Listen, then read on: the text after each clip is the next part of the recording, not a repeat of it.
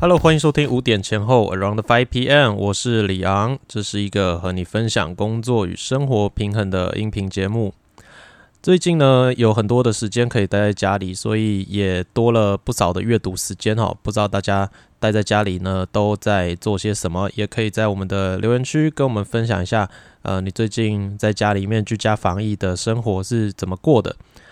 好，那今天要跟大家来分享的是我最近所读的一本书。那这本书呢，其实也出了一阵子了，我最近才呃，终于好好的把它给读完，然后想要跟大家来分享一些我在里面所看到，然后觉得很有收获的一些内容。那这本书就是《原子习惯》哈，这之前呢，去年的时候还蛮红的。那原本我是想要今天就谈这个原子习惯里面的一些主轴跟重点，不过在这本书里面有提到几个学术的东西，其中一个叫做金发女孩原则，我觉得这个东西听起来就非常的有趣，所以今天先单独用一集的时间来跟大家细谈一下金发女孩原则到底是什么，然后还有这个呃这个原则的由来，因为你知道在国外很多的东西都会依。呃，它的由来或者是它的发现者来命名嘛？那有一些名字呢，你一听一开始你会根本就搞不懂这个是什么哈。比如说像呃蝴蝶效应，好，这个可能比较多人知道，什么费米悖论啊，然后什么呃就是之类的哈。这些用名字或者是事件来命名的东西，那通常都是需要有人特别的帮你解释过，你才会知道的。后来我发现，哎，《原子习惯》这本书。他没有讲金发女孩原则的由来是什么哈，可能他的重点就不是在解释这个东西上面了，所以他就没有没有写。可是我觉得这是一个蛮有趣的事情，所以呢，如果你已经读过这一本书的话，你可以把今天这一集当成一个延伸学习，来更多了解跟这个东西呃相关的一些事情。那这个金发女孩原则，它其实呃是来自一个童话故事。那这个童话故事呢，我等一下会把它完整的内容来跟大家分享一下。那在呃开始要讲这个金发女孩原则之前，我还是先帮大家简略的呃讲一下《原子习惯》这本书到底在说什么，好让大家比较有一个来龙去脉。《原子习惯》呢，它里面的一个最大重点就是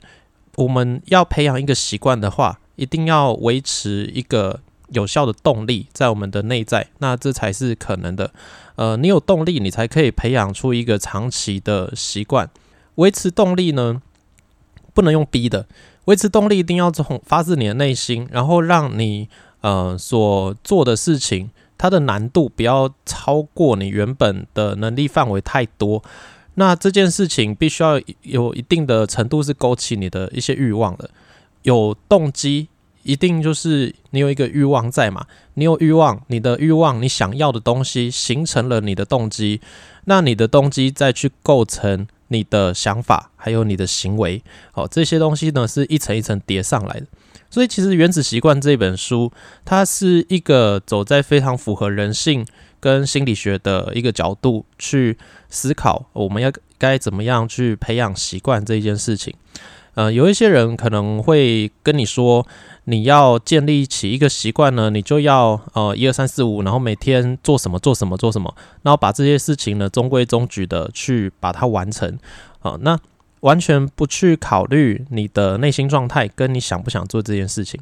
那《原子习惯》这一本书里面非常强调的就是你需要去知道，呃，你想要成为一个什么样的状态，什么样的人，然后你想要得到一些什么样的结果。那把你内心的呃欲求。完整的就是勾勒出来，然后在这样的一个前提跟引导之下，让你把你真正想要做的事情呢，培养出一个新的习惯，而且建立起一个比较健康的系统，哦，让自己呢可以在这个适合的系统里面去学习，啊，培养这个新的习惯。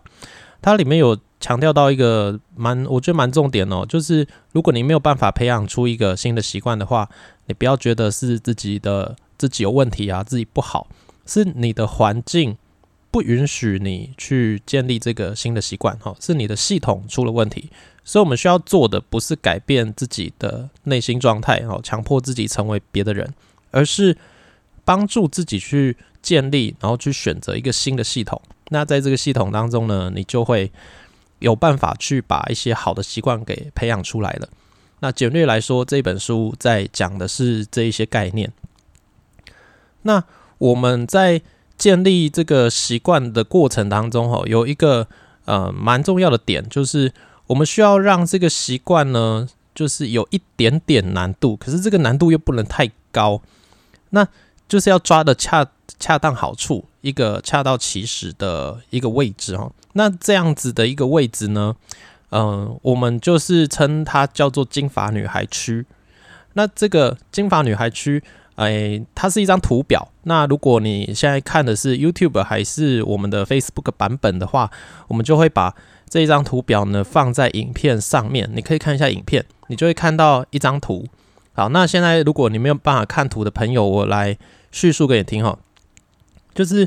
这张图表呢，它从左到右是呃一个难度的问题，就是这个事情呢，它的难度高，呃，从低到高。那在难度很低到很高的过程当中会发生什么事呢？它它的横轴是难度的高低，那它的纵轴是你的动力。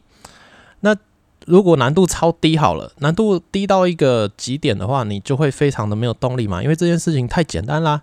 如果今天你已经二十岁了哈，我今天跟你说，呃，要你算呃十题数学，可是都是一加一。还是什么那个三乘五之类的这种很简单很简单的数学，那你一定会觉得这是很有点有点无聊，就是不知道意义在哪里，因为对你来说太简单了嘛，它没有挑战性，那你就会你的心智就会呈现一个呃低动力的状态，你不会在这个当中有什么动力或有什么欲望被激发出来。如果呢，呃，你呃，还是举数学的例子啊。先假设你喜欢数学哈，虽然这个这样的人比较少啊。那你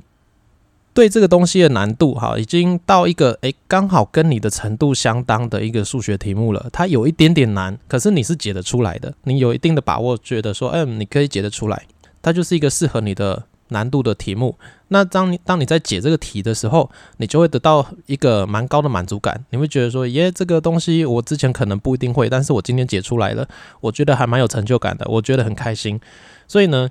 当难度提高到符合你的状态，然后再高一点点的时候，你会觉得哦，非常的有满足感。那这样的题目呢，对你来说，它就是处于金发女孩原则这个地带的题目。那如果这个题目再更难一点点，哦，就是难度来到了你根本就是看不懂它的题目在写什么，那更不可能去把这个题目解出来的状态呢，已经难到这样子，你的动力跟你的满足感又会瞬间在降到非常非常低，因为你根本就没有办法在这当中得到成就，你会觉得哦天哪，我的程度不到这里，我觉得很挫折、很打击、很难过，没有成就感，好，各式各样这样子的。一些想法就会从你脑袋中冒出来，所以这个金发女孩原则呢，用一个很简单的方式讲，就是难度恰到好处、刚刚好的任务。嗯，这个就是我们在培养习惯当中，你要一直维持动力，让自己的欲望跟满足感维持在一个高点。好，你需要让自己的习惯呢建立在这一个区域当中。这样子的习惯建立呢，嗯，当你的这个动力一直维持有的时候，你就可以维持每一天一点点小小的的进步，小小的进步。那这样子就可以进入到一个心流的状态。好，那心流状态是什么呢？就是呃，今天讲了很多个那个专业名词哈。心流状态呢，就是你在一个活动当中啊，完全的沉浸在其中，你甚至会忘掉时间，你会不受。任何环境的影响跟干扰，一个完全沉浸在当中的体验，你有没有这样的一个经验？当你在做一件你很喜欢的事情的时候呢，你会完全的不记得现在时间过了多久？好，比如说，如果你很喜欢，嗯，做手工艺或者做干燥花，好了，你喜欢做一些插花，那当你在很认真的做这个作品的时候呢？好的，可能这个作品的难度也蛮高的，那需要花你蛮多时间，然后你就很专注的在调整这个细节，然后把这些东西呃完成好，把它组装好、配合好它的颜色啊、它的大小啊、它的位置。好，那你调整好以后呢，你看到一个你非常喜欢、非常开心的作品，然后你一看时间，说：“哎，哦，天哪，已经过了两个小时了，原来我花了那么多时间。”可是，在你的心中，这些事情好像只是一瞬间就过去一样，因为你沉浸在一个呃很。很开心、很满足，而且又富有一点点挑战性的一个状态里面，那这样的事情呢，就会让你进入到一个心流的状态。那这个，呃，书上有讲到说，哈，就是要达到心流状态呢，那这个事情的难度，哈，根据心理学家的研究，它需要在呃超过你目前能力的百分之四左右。好，所以呢。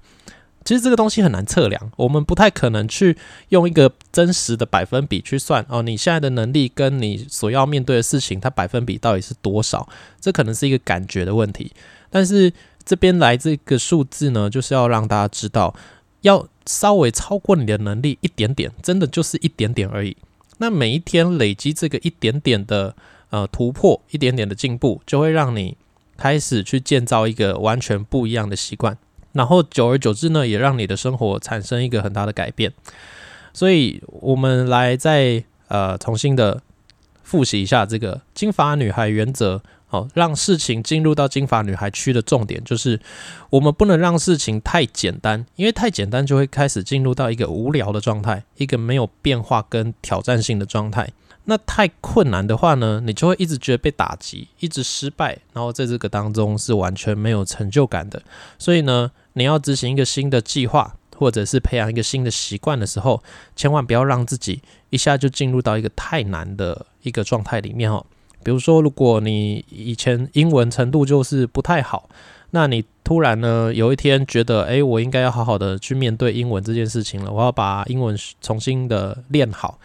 那你已经是一个上班族了，结果你给自己定的目标就是说我以后要习惯性的每天背一百个单字。OK，我觉得啦，呃，如果你本来就是一个英文程度还不错的人哦，那进到就是每天背一百个单词，我觉得有可能有机会。但是如果你是一个英文很差，然后以前过去完全没有这个习惯的人呢，然后你又已经开始在上班工作了很多很多的事情，那你要做到每天一百个，呃，它它是有一定的难度的。我不能说一定做不到，但是它会不会对你来说太难？你要不要降低这个呃你所定的目标，然后让你原本的状态呢符合这个嗯符合你的你想要设定的一个目标，让你所设定的目标是比较合理的。我觉得啊这样子在呃你在做一个计划的时候比较不容易受到打击，然后就觉得说哦好像又失败，好像又做不到。因为我们在建立习惯这件事情呢，其实你真正最想要的就是有一个更好的人生嘛。你希望自己的状态可以变好，你也希望呃过去没有把握的时间可以重新的去好好把握，然后让自己建立出一些嗯新的生活形态。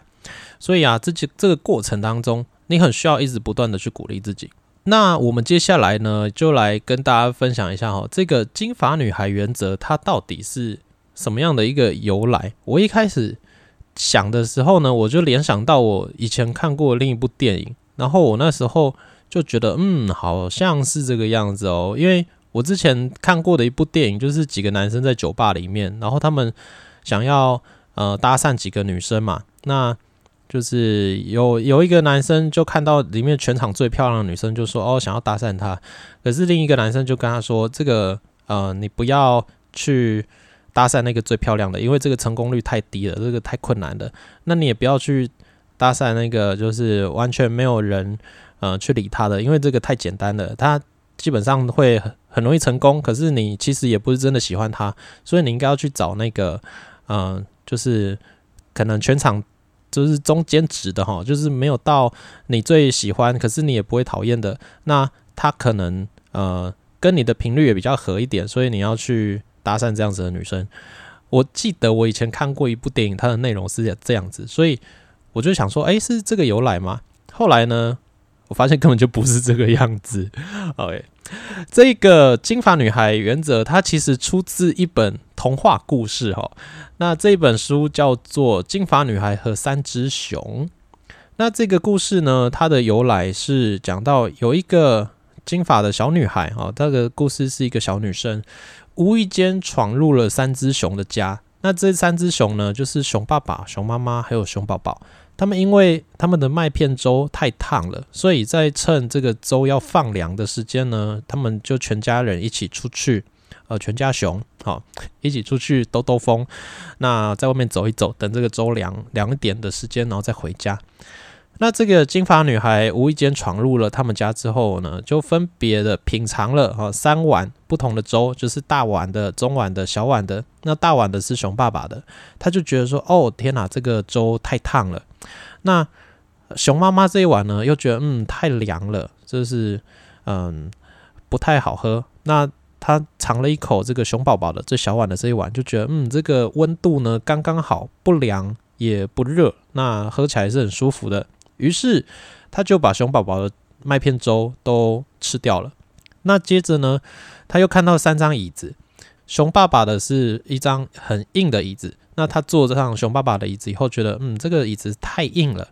那接着换上熊妈妈的椅子呢，熊妈妈的椅子上面有很多的呃软软的东西啊，那有些枕头啊、靠背啊。这个小女孩也觉得说，哎，这个椅子太软了，就是整个人陷进去哈，有点不舒服。那后来她坐到了熊宝宝的椅子哈，这个椅子呢，她觉得哎刚刚好，不软也不硬，那就很开心的在上面摇来摇去啊，坐她的椅子，结果把她的椅子坐坏了哈，整张椅子就是 bra，就是碎掉。我就想说，这小女孩是多粗鲁。好，接下来呢？这个小女孩哦，玩着玩着也累了嘛，她就看到了三张床，她先躺到了熊爸爸的床上，觉得哎，这个枕头这个太高了哈，就是床头太高，就是睡起来呢不是很舒服。那她后来又换了熊妈妈的，熊妈妈的这个床头枕头呢，也她觉得哎太低了，睡起来也不是很舒服。那他最后睡到熊宝宝的。这个床上以后就觉得，嗯，这个睡起来呢是很舒服的。那于是他就真的睡着了哈。那睡着了之后呢，隔了一阵子之后，嘿，全家这三只熊呢就一起回到家了。然后发现他们家被搞了一团乱。然后熊宝宝发现他的粥被吃掉了，他的椅子被坐坏了。那后来就是。爸爸妈妈还有小孩都非常的生气啊，然后也很惊讶家里怎么会变成这个样子。那他们也发现，嗯，自己的床都被躺过了。后来呢，这个熊熊宝宝就是大声的喊爸爸妈妈快来。然后他发现这个女生，呃，这个金发小女孩睡在他的床上。后来这个小女孩也惊醒嘛，那看到三只熊在她面前，就惊慌失措的从窗户这边跳出去，然后逃跑啊，离开了这个房子。于是，这个可爱的小故事就这样子结束了。我当中非常在意的一个点是，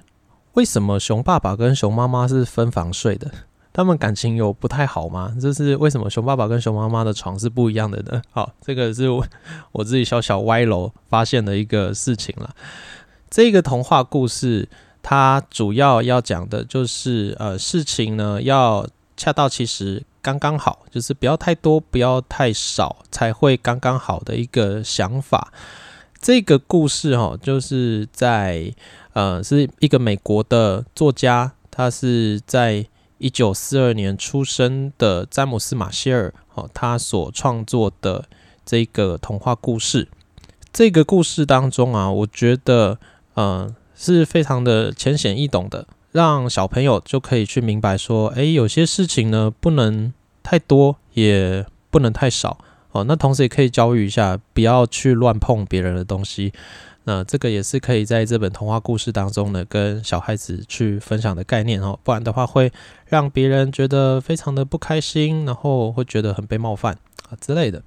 我觉得有另一个概念是很接近这个的。你可以在纸上面画三个同心圆，哈，小圈圈、中圈圈跟大圈圈。最里面最小的圈圈呢，你可以就叫它舒适圈，啊，就是你不管怎么做，你都很顺利，你都很习惯那不费吹灰之力，你可以在一个自动化的情况下就把事情做好的这个状态叫做舒适圈。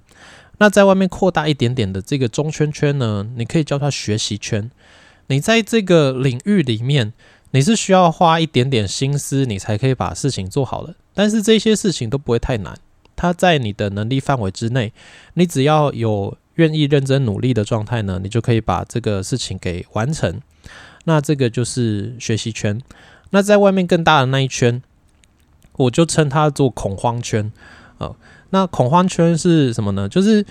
在这个状态里面啊，这个圈圈里面，你是不管怎么努力的，你怎么用心，事情就是会失败哈。因为这些事情已经超过你的能力所及，已经超过你你的能力范围了。所以在我们学习、成长还有培养习惯的这几个。过程当中，嗯，你需要一直想办法让自己保持站在学习圈的里面。那你的学习圈呢，最好是接近恐慌圈的边边，这样子你的学习突破效率会是最大的。可是你一直长期的让自己在这个靠近恐慌圈边缘的位置的话呢，其实你久了以后你会心有点累的。所以我觉得啦，如果是在学习领域的突破这件事情上面的话，你需要让自己在学习圈里面不断的震荡，好，偶尔接近舒适圈，偶尔接近恐慌圈，然后让自己可以持续的去学习跟成长。但是呢，在站在培养习惯的这个角度来说，因为习惯它必须要自动化，它才会是一个真正的习惯。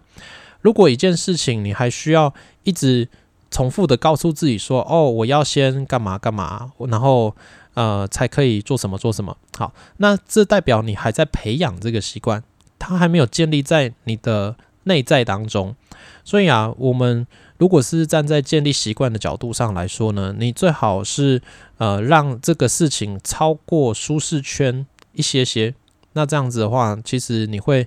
嗯比较舒服、比较自在一些些的。